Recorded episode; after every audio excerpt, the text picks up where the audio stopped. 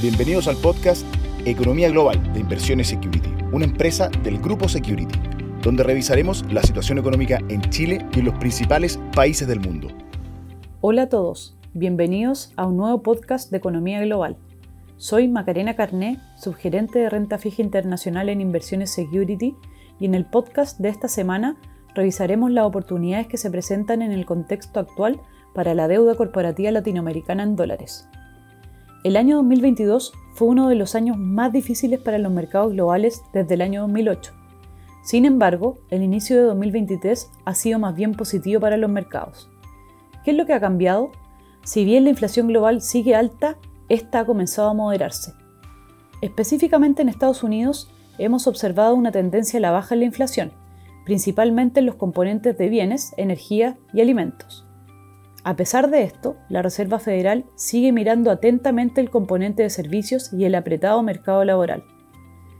La Fed ha sido explícita en mencionar que necesita ver mayor evidencia respecto de la, desaceleración de la inflación.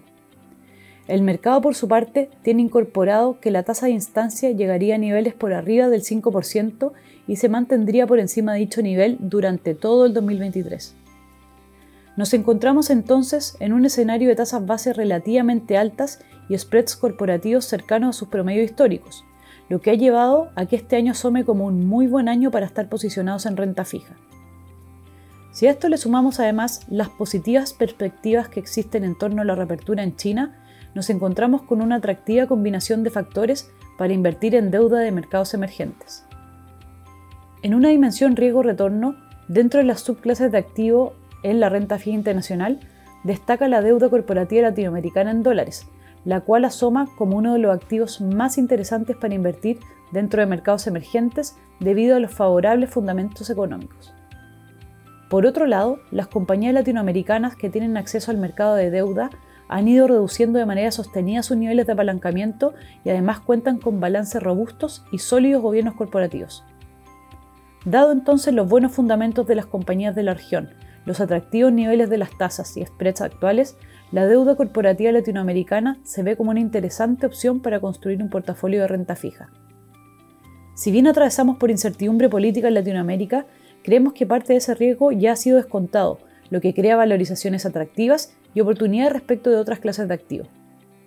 Nuestro Fondo de Deuda Corporativa Latinoamericana entrega una exposición diversificada, con una rigurosa metodología y proceso de selección de bonos que busca acotar los riesgos de cola a nuestro inversionista al excluir el 10% de los emisores de mayor y menor spread. Es por esto que consideramos es un apropiado vehículo de inversión para exponerse a esta clase de activo. Recuerda que puedes seguirnos en nuestras redes sociales.